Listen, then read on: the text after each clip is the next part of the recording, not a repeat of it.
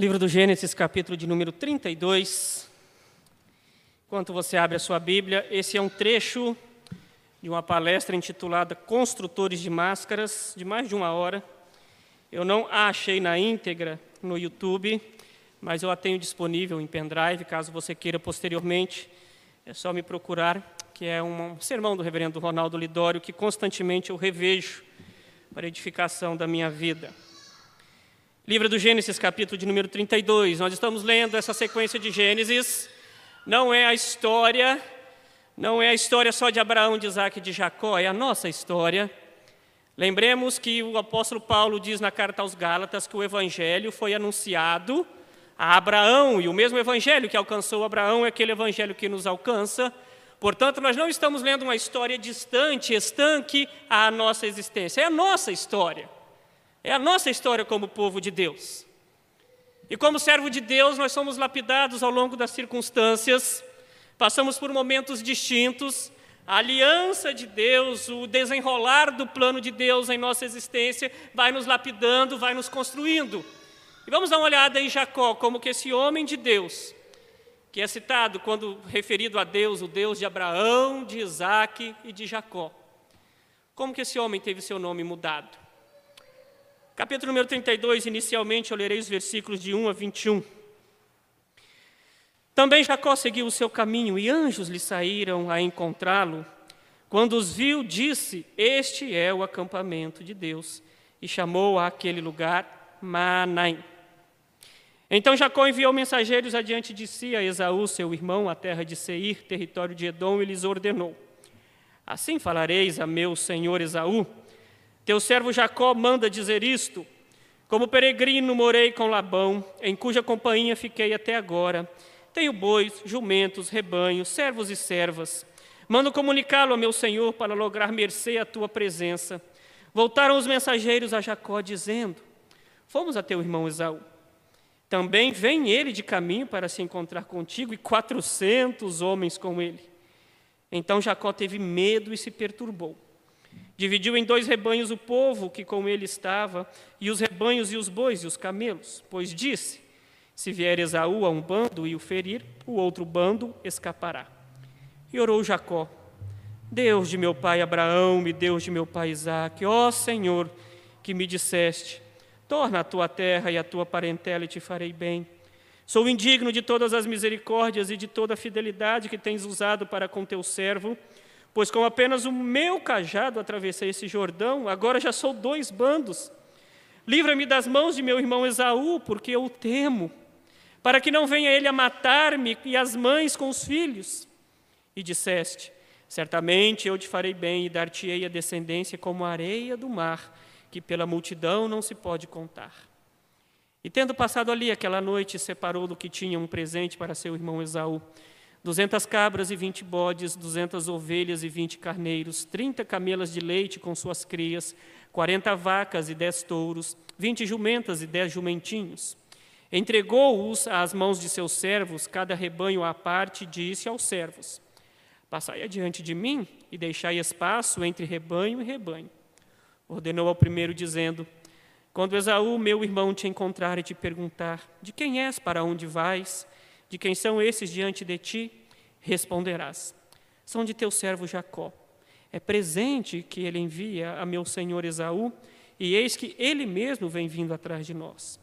Ordenou também ao segundo, ao terceiro e a todos os que vinham conduzindo os rebanhos: Falareis desta maneira a Esaú, quando vos encontrardes com ele.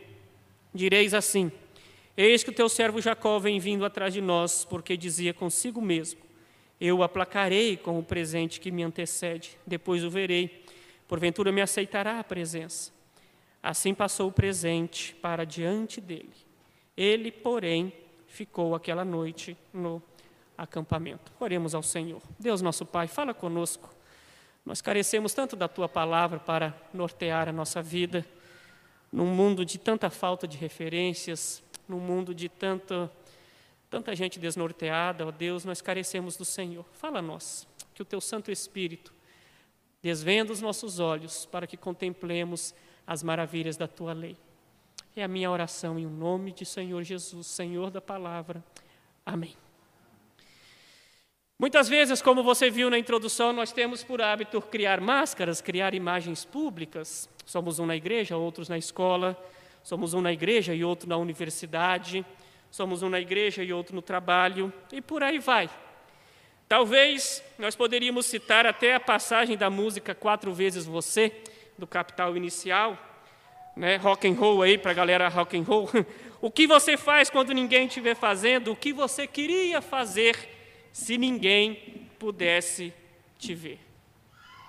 Jacó está passando por um momento desse. Depois do versículo 21, ele estará só. Mas o capítulo 32 faz parte de um momento muito importante na vida de Jacó. A saga dele, que começa no capítulo de número 28, quando ele engana, rouba a bênção de seu irmão Esaú, ele o engana e ele sai da terra de Canaã e vai para a terra de Padã Arã. Lá em Padã Arã é toda a história que ele tem com Labão. E ele mesmo cita isso, é interessante quando ele ora ao Senhor, pois com apenas o meu cajado eu cheguei, eu atravessei quando ele sai de Canaã para Padã Arã, sem lenço e sem documento. Ele chega lá com Labão, se casa, prospera, apesar de todos os problemas e desfalques que ele tem com Labão. Mas esse desentendimento cresce e agora é um Jacó retornando à terra de Canaã. Saída de Canaã para Padã Arã. Chegada a Padã Arã, enriquecimento, retorno à terra prometida, retorno a Canaã. Mas é nesse processo de retorno, antes de entrar na terra de Canaã, ele não poderia entrar como ele saiu. Ele não poderia entrar como enganador. Ele não poderia entrar como trapaceiro. Ele não poderia entrar como ladrão. E aí a cena que nós temos diante de nós é Deus trabalhando na vida de Jacó e criando circunstâncias difíceis para revelar quem ele é. É a primeira lição que eu quero trazer para você, baseada nos versículos 1 até os versículos 21. Os momentos difíceis da nossa jornada cristã revelam quem nós somos. Primeira coisa interessante que você nota no capítulo 32, os dois primeiros versículos, é Deus tomando a iniciativa de ir atrás de Jacó. Também Jacó seguiu seu caminho e anjos de Deus saíram a encontrá-lo. Isso já é algo interessante demais, porque na nossa história, na história da redenção, isso é o que acontece com a maior frequência, com toda a frequência, a nossa salvação é fruto de Deus tomando a iniciativa de ir atrás de nós. Porque o nosso coração duro jamais desejará, desejará seguir a Deus. Nós somos livres para fazermos tudo o que quisermos. O problema é que o nosso coração corrupto nunca vai querer seguir a Deus. Assim como Deus manda os seus anjos ao encontro de Jacó, é o Deus que no Éden, lembra quando Adão e Eva pecaram? É Deus quem vai ao encontro dos nus pecadores. Quando Davi peca, assassinato, adultério, mentira, é Deus quem manda o profeta Natan para restaurar o seu filho e trazê-lo de volta. E assim a história da redenção vai caminhando. E assim Deus vai resgatando os seus filhos, e assim Deus vai encontrando os seus filhos ao longo da jornada. Só que Jacó está diante de um problema aqui.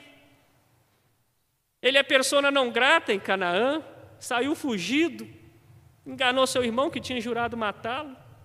É persona não muito grata com seu sogro Labão também.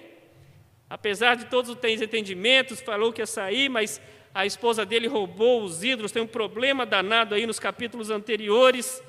Um inimigo atrás, um inimigo na frente e você no meio do caminho. E, e inicialmente, até que parece que a, que a atitude de Jacó é bonita, a oração dele, quando ele coloca e orou Jacó a partir dos versículos 9 aí, até o versículo 12. Jacó ora, uma oração bonita. Só que Jacó, embora uma oração bonita e coerente, ele tenta resolver as coisas do modo dele. Jacó é adepto daquele versículo que nunca existiu na Bíblia, mas muita gente repete, e que seja anátema, que Deus faz a parte dele, mas eu faço a minha. Você não faz a sua contra a vontade de Deus. É hora, mas tipo, vai que Deus não dá conta do recado, vamos lá, né? Fazer a nossa parte. Caráter de Jacó fez ele, inclusive, imaginar coisas que sequer existiam. É fato que Esaú estava brigado, saiu, mas nós estamos falando de 20 anos que se passaram da saída de Jacó, a estada dele em Padã Arã com Labão e o retorno. Nós estamos falando de 20 anos. Os momentos difíceis, antes de moldarem os homens, revelam quem nós somos. Ele não tinha motivos para temer. Mas nada pesa mais no coração de um homem ou de uma mulher do que a consciência pesada. Gente com consciência pesada não dorme bem. Gente com consciência pesada começa a inventar inimigos. E aí ele quer, bom, eu sei que Deus prometeu que vai me dar em segurança. Ele sabe disso. A mesma promessa que tinha sido feita a Abraão, ao pai dele Isaac, já tinha sido feita a Jacó. Ele aqui apenas relembra o que Deus tinha feito, mas vamos resolver as coisas do meu jeito. E Jacó, como bom investidor da Bolsa de Valores, não deposita os seus ovos numa cesta só. Vai que o negócio dá ruim com Esaú. Então vamos dividir em dois grupos. Se eu perder um, eu tenho a minha reserva de emergência do lado de cá. Isso que ele faz. Divide em dois grupos. Se tiver um desastre, 50% daquilo que eu tenho está garantido. A tendência é resolver com as nossas próprias mãos, a despeito da promessa de Deus em cuidar de nós. A conclusão de que Esaú estava vindo para matá-lo é pura paranoia de Jacó. Pode ser uma possibilidade, mas o texto não diz nada. E se você ler o capítulo 32, cenas do próximo capítulo, você vai ver que Esaú não estava com esse sangue nos olhos que passava pela mente de Jacó. Mas a consciência pesada, o enganador, o puxador pelo pé, o ludibriador, o das meias palavras, o que gosta de sair com jeitinho pela tangente, vive assombrado pelos seus pecados e pelos seus inimigos. Jacó tenta resolver com as próprias mãos aquilo que Deus já tinha prometido que resolveria com as mãos celestiais. Mas a despeito desse pecador, dessa falta de confiança, dessa, enfim, dessa maneira de Jacó lidar, ele ora a Deus. E o versículos 9 a 12 tem três elementos bonitos na oração dele Primeiro, ele lembra da promessa de Deus: ó oh, Deus, aquilo que o Senhor disse a mim, a meu pai, e que chega a mim. Versículo 10, ele lembra de quão pequeno ele é indigno do amor de Deus. Sou indigno de todas as misericórdias, uma palavrinha muito interessante aqui, de toda a fidelidade que tem usado para com teu servo. Deus é fiel, Deveria ter se lembrado disso. Se Deus falou que a terra seria dele, que a descendência dele iria prosperar, ele não precisava ficar procurando artimanhas para evitar esse encontro. Versículo 10, ele também lembra das bênçãos que Deus trouxe para ele. Olha só, aqui é o que eu disse para vocês: atravessei aqui só com um cajado e agora estou retornando com dois bandos e todas essas posses que aqui são citadas. E aí então, esse episódio dos primeiros versículos mostra que nas tribulações, ao invés de confiar em Deus, muitas vezes nós tentamos resolver as questões com as nossas próprias mãos. Não é fácil confiar e descansar, eu sei. Os filhos dele, né, nessa paranoia dele com medo de Esaú, esposa e filhos estavam em jogo, bens materiais estavam em jogo. Mas Deus tinha prometido que eles chegariam. Quem nós somos quando a adversidade bate a porta? A quem recorremos? Em quem confiamos quando as coisas não estão caminhando como nós queremos? Dificuldade de confiar, dificuldade de descansar em Deus. Vamos para a parte 2 agora, a partir do versículo 22. Se a primeira lição, então, é que nas adversidades elas revelam quem nós somos ou nosso real caráter, a verdade é que, encontrando com Deus, conhecemos quem Ele é e quem nós somos. Versículo 22. Levantou-se naquela mesma noite, tomou suas duas mulheres, suas duas servas e seus onze filhos e transpôs o val de Jaboque. Tomou-os e fê-los passar o ribeiro, fez tudo o que lhe pertencia. Ficando ele só, lutava com ele um homem até ao romper do dia. Vendo este que não podia com ele, tocou-lhe na articulação da coxa. Deslocou-se a junta da coxa de Jacó na luta com o homem. Disse este: Deixe-me ir, pois já rompeu o dia. Respondeu Jacó: Não te deixarei ir, se não me abençoares. Perguntou-lhe, pois, como te chamas? Ele respondeu: Jacó. Então disse: Já não te chamarás Jacó, e sim Israel. Pois como príncipe lutaste com Deus e com os homens e prevaleceste. Tornou Jacó: Dize, rogo-te, como te chamas? Respondeu ele: Porque perguntas pelo meu nome? E o abençoou ali. Aquele lugar chamou Jacó Peniel, pois disse: Vi a Deus face a face e a minha vida foi salva. Nasceu-lhe o sol quando ele atravessava Peniel e manquejava de uma coxa. Por isso os filhos de Israel não comem até hoje o nervo do quadril na articulação da coxa, porque o homem tocou a articulação da coxa de Jacó no nervo do quadril. Quando estamos sozinhos, é uma oportunidade para nós conhecermos a Deus e conhecermos quem nós somos. Essa é uma cena, é um episódio que levanta muitas perguntas. Até quando criança, eu ficava cheio de questões aqui. Como é que Deus vai perder uma luta com alguém? Por que, que Deus feriu a coxa de Jacó? Por que, que essa luta durou tanto uma noite, desde o anoitecer até ao amanhecer? Não dá para resolver só com um peteleco na orelha de Jacó e, e acabar com isso logo. Tanta coisa surge, não é verdade? Mas aqui nós estamos diante de uma cena, então preste atenção. Jacó acaba de passar, Val é a parte mais rasa do rio. Então ele passa nesse rio, a sua família em dois bandos, e agora está sozinho na noite.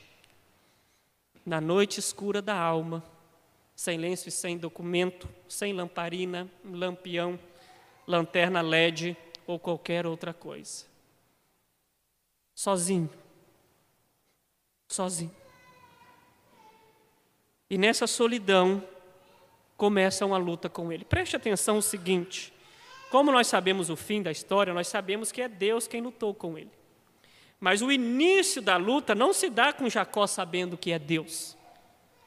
E novamente as paranoias de Jacó vindo. Quem que está aqui? Será que é um, um, vingador enviado por Esaú? Será que é um assassino de aluguel enviado por Labão? Com tantos inimigos que eu tenho ao longo da minha jornada, será que tem algum cangaceiro aqui querendo o meu pescoço? E essa luta vai. De igual, na cabeça de Jacó é de igual para igual.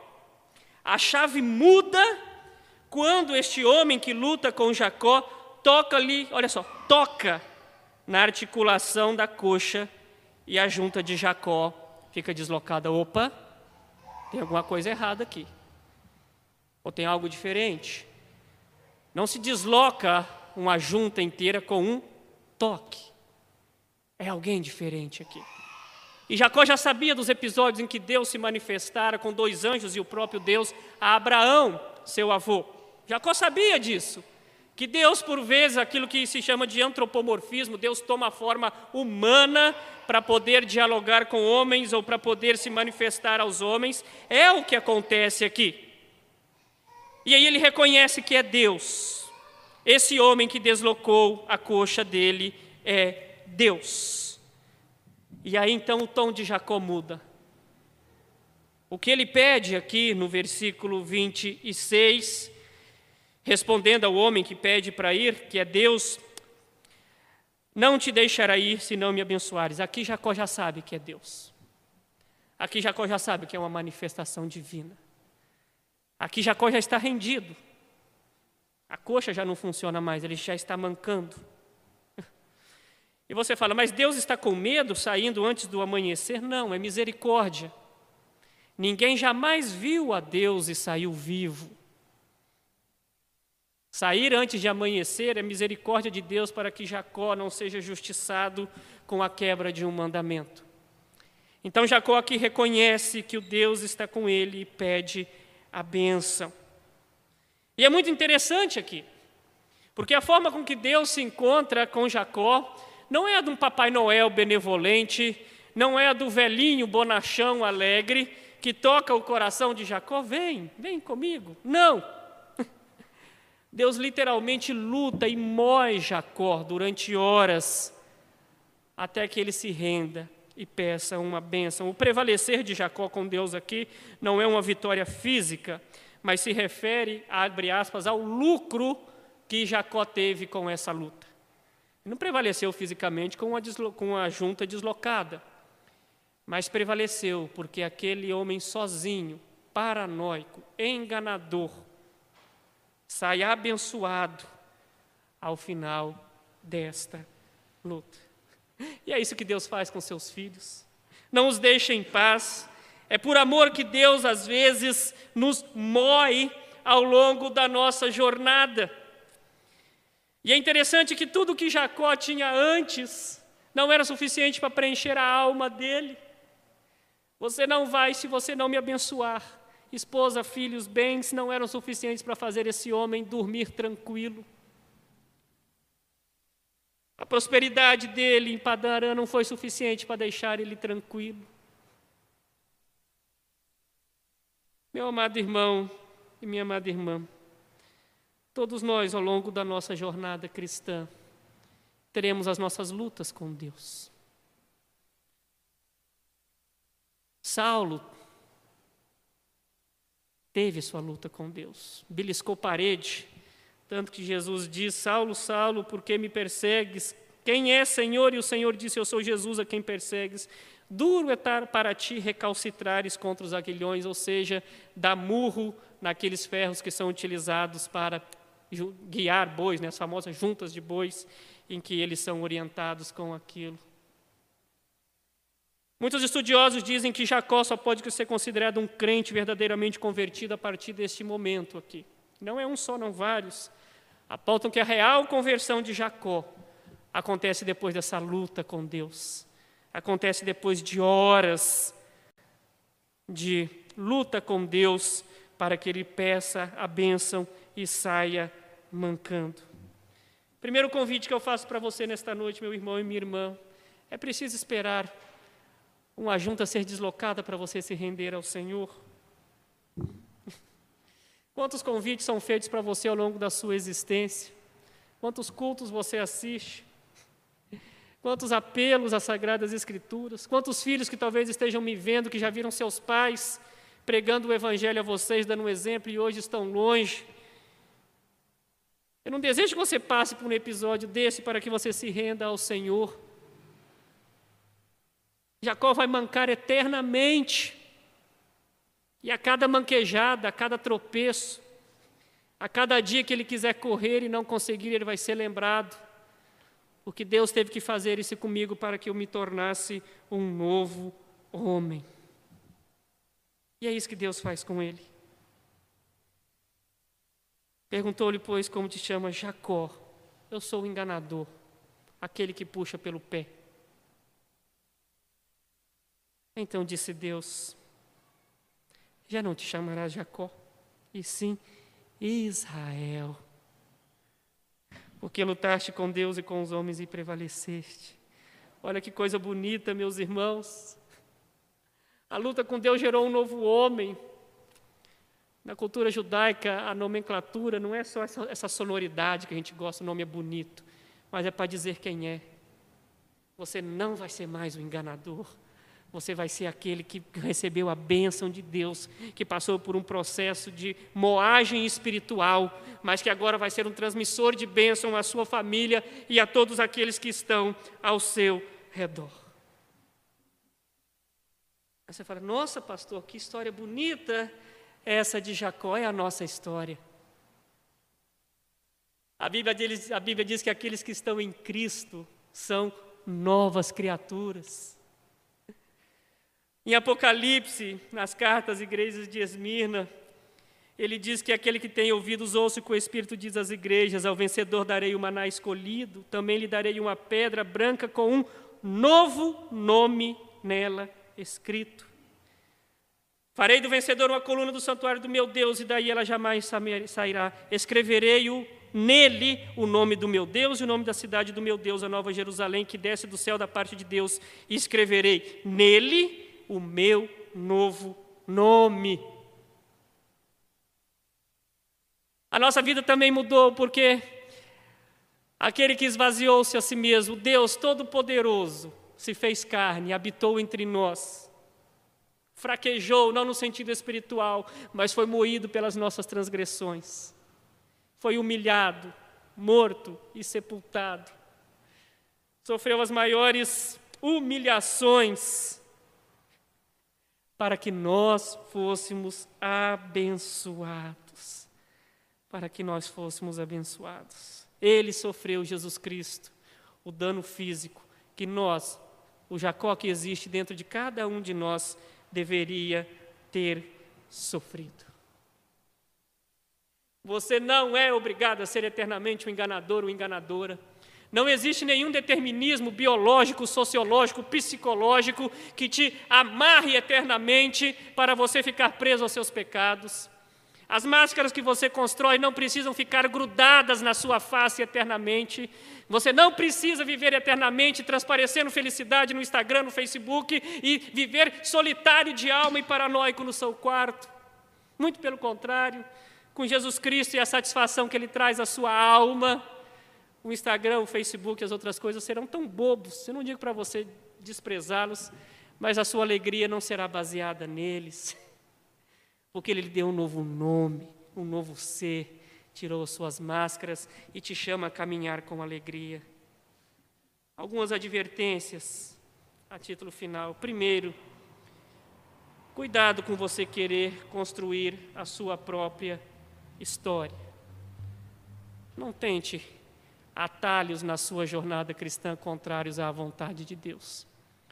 Jacó sabia que podia descansar em Deus, não precisava de artimanhas para um perigo que sequer existia no reencontro dele para com Esaú.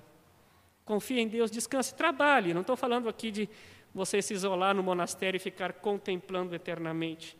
Mas sabe que as nossas mãos não são capazes de mudar a nossa história. O máximo que elas podem fazer é descansar naquele que constrói a nossa história. No reino dos céus, são os mancos que entram. Aqueles que reconhecem as suas deficiências espirituais e se achegam aos pés do Mestre. Ai de mim, porque sou pecador. Tem misericórdia de mim. Esses é que entram no reino.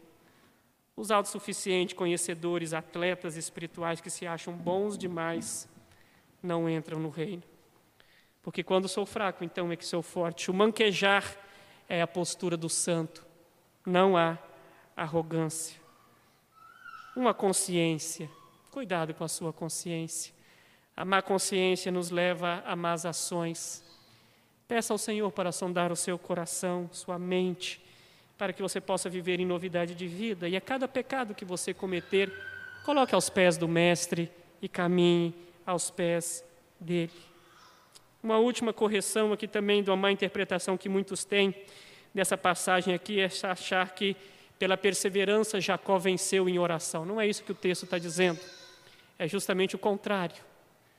O Jacó moído, que achou que estava lutando com um homem, teve que se render aos pés do Senhor, reconhecendo a sua pequenez. Eu não estou dizendo para não orar.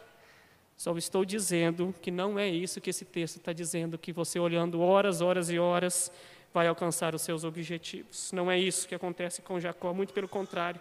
É o moído, horas, horas e horas, que entram pelo, pela porta estreita. Por fim, e preste atenção agora. Eu disse que Jacó não poderia entrar na Canaã física da forma como ele tinha saído pecador, brigado, enganador, com todos os males sobre as suas costas. Nós também temos uma Canaã celestial para entrar. Nós também estamos a caminho de uma Jerusalém celestial. E a palavra de Deus nos diz que não vos enganeis, nem impuros, nem idólatras, nem adúlteros, nem efeminados, nem sodomitas, nem ladrões, nem avarentos, nem bêbados, nem maldizentes, nem roubadores herdarão o reino de Deus.